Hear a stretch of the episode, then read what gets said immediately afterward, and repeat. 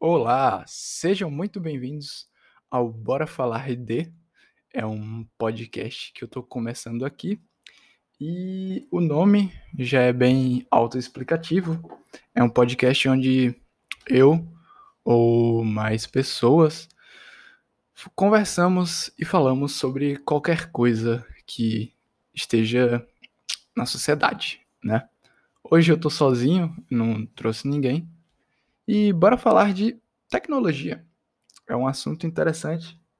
É, hoje em dia, agora a gente tem esses podcasts, né? O, os podcasts estão surgindo aí.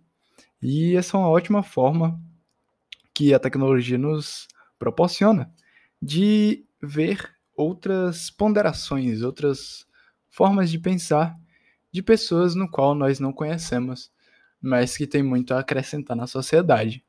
São vários os podcasts hoje em dia que existem. Eu não conheço muitos, mas eu aprecio os que fazem podcasts. Tem o, o, o Sinapse Podcast, que é o podcast do Ciência Todo Dia. Tem o Xadrez Verbal. Tem o Blá Blá Blá Logia, o Groselha, o podcast do Groselha. E entre outros. Enfim, esse aqui é um podcast piloto, eu tô estralando meus dedos agora.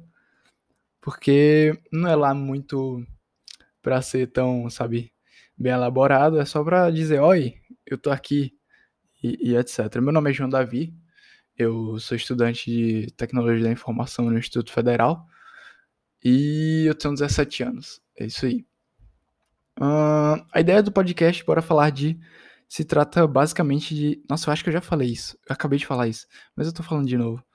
É, se trata basicamente de pegar algum assunto é, proposto por hosts, no caso eu ou qualquer outra pessoa que estiver comigo, ou então alguma pessoa que comentar eventualmente no podcast. Um, seguindo essa ideia, a gente fala de alguma coisa e, e, e, pega esse assunto e vai debatendo até chegar em alguma vertente, barra tangente, barra qualquer coisa que envolva aquele ou outro assunto que vier a aparecer. É, eu vou tentar não ser muito técnico nos podcasts, por mais que eu acabe pendendo para esse lado do pensamento, de ser um pouco mais técnico, porque, por exemplo, a área em que eu atuo e eu estudo é um pouco mais técnico, vide que eu lido com tecnologia da informação, computadores e etc. Falando mais na tecnologia, hum, faz muito pouco tempo que a tecnologia está aí. A tecnologia funciona de maneira bem explosiva, na verdade, os computadores tendem a ficar cada vez mais potentes, mais, sabe, mais fáceis de se transportar. Tanto é que hoje em dia nós temos smartphones que têm capacidades absurdas de processamento, muitos deles são até mais rápidos que próprios computadores de mesa. E daí vem a questão: por os computadores ficarem tão rápidos em tão pouco tempo e serem tão explosivos, é, muitas pessoas não acompanharam essa, essa explosividade, essa velocidade em que as máquinas evoluíram. É por isso que hoje em dia a gente tem tanta gente que não tem capacidade propriamente dita de lidar com computadores, com tecnologia em geral, e acabam que sendo muito contra eles por não compreenderem. E também tem muita gente que, vide eles estarem, sabe, acostumados e já dentro desse mundo tecnológico, não, sabe, acabam achando que todo mundo já sabe como é que funciona isso, o que não é o caso. Daí, por exemplo, quando ocorre um choque de, de idades, né, de épocas, entre pessoas que não têm, sabe, uma, uma ligação mais direta, pode-se dizer, com a tecnologia, e pessoas que já têm muita ligação com a tecnologia, sabe, ocorre aquele choquezinho meio que de cultura, não sei direito se é o nome, que, um, acha que já sabe de tudo, sabe mexer muito, e outro acha que já sabe de tudo, sabe mexer muito, só que um é analógico e outro é digital. Daí fica naquela, ah, você só passa o dia todo no computador e, e etc, é, na internet, e o outro passa o dia todo vendo TV e, e ouvindo rádio. Daí, por exemplo, tem coisas que eu percebo no cotidiano moderno que estão se tornando fúteis e altamente desnecessárias. Como para mim é o caso de saber ler relógio analógico. saber como é que funcionam os ponteiros. Eu tenho uma Mi Band 4, que é um relógio barra smartwatch da Xiaomi. E esse smartwatch, sabe, ele, ele possui, sabe, vários monitores, monitores cardíacos e passos e etc. Daí, ele consegue mostrar a hora de maneira digital e eu não preciso estar lendo um ponteiro. Só que aí tem gente que me fala, poxa, como você não sabe ler um ponteiro de um relógio? Assim, é, não é algo que eu preciso saber, não é algo que é muito relevante na minha vida. Logo, eu posso ocupar o espaço de armazenamento, entre aspas, cerebral que eu gastaria aprendendo a ler um relógio, como por outra coisa, como por exemplo, aprender, sei lá, alguma miscelânea interessante que seja um pouco mais útil do que ler um relógio de um relógio analógico. Mas assim, vai de pessoa por pessoa. Tem muita gente que sabe ler relógio analógico e não necessariamente usa, que só usa digital. Mas na minha concepção é totalmente desnecessário eu saber ler um relógio analógico, porque eu não uso relógios analógicos. E aí acontece muito esses choques, né? De entre uma cultura e outra e tal e coisa. Agora, avançando um pouco mais o assunto, é, a tecnologia da informação, vamos para a tecnologia da informação, né?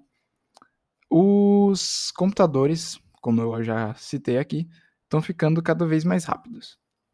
É, tem o negócio que é o chamado IoT, Internet of Things, Internet das Coisas, que é basicamente você fazer as coisas estarem cada vez mais conectadas à internet. Como, por exemplo, tem o aplicativo barra programa barra plataforma Google Docs, que é onde você escreve seus documentos lá e fica tudo salvo na nuvem. Você não tem nada físico, nada salvo na sua máquina. Fica tudo salvo no Google Docs.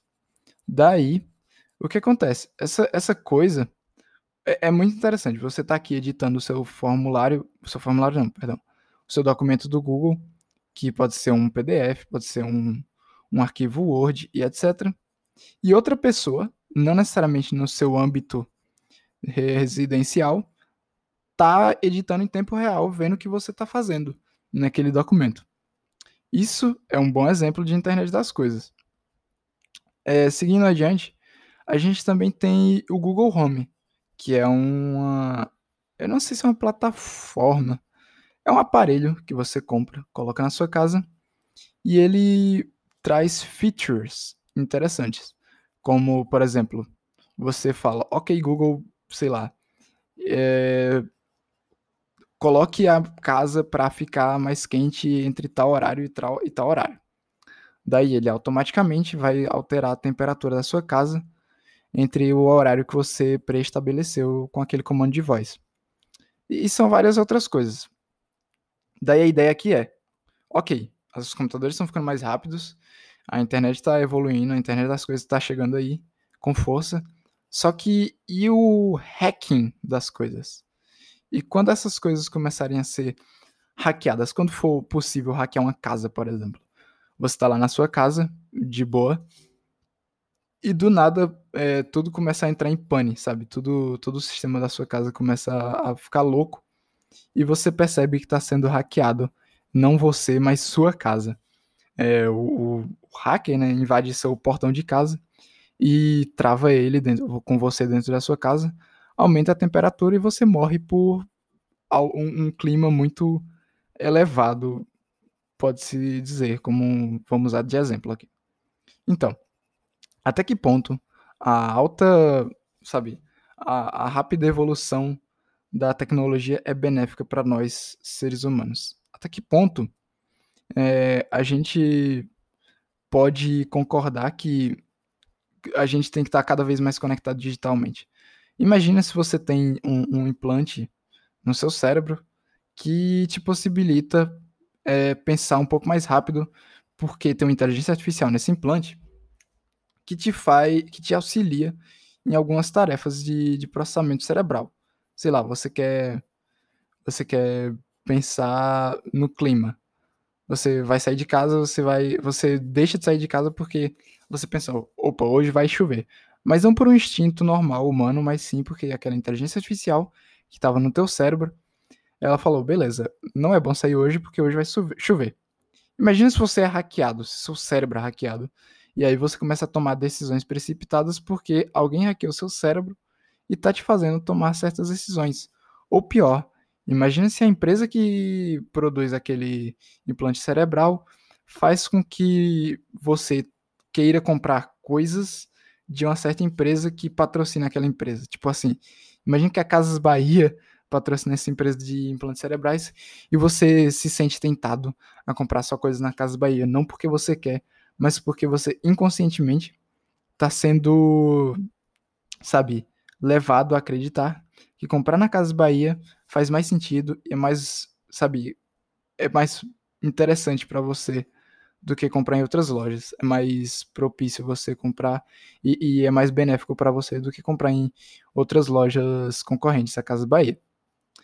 Essas e outras ideias são bastante postuladas, não sei se esse é o termo correto, na sociedade atual.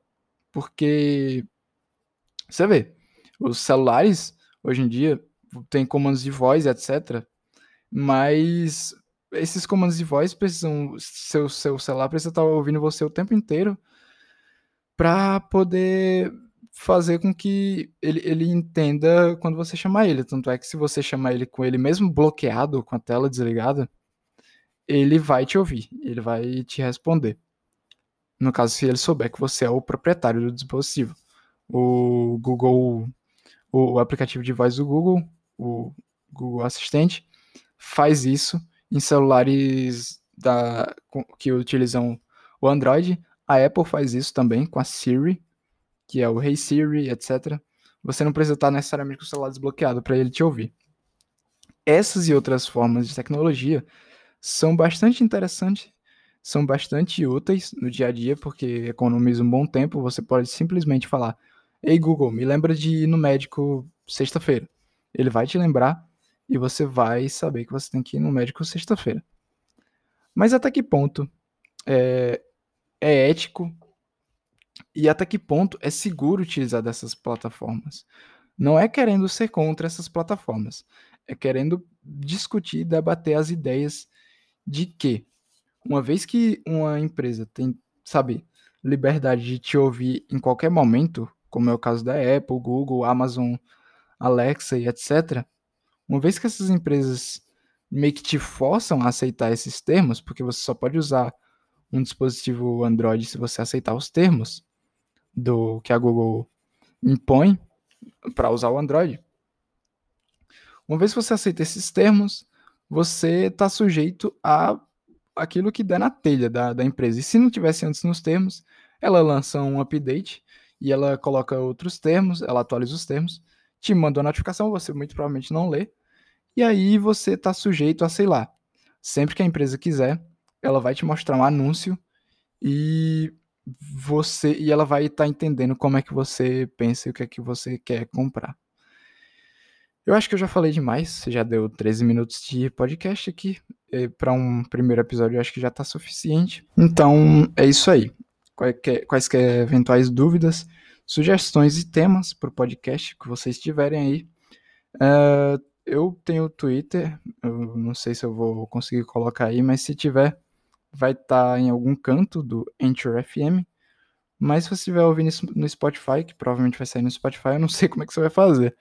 Mas deve ter uma seção de comentários onde você pode comentar aí no Anchor FM para eventuais sugestões. Obrigado por ouvir até aqui e até o próximo podcast.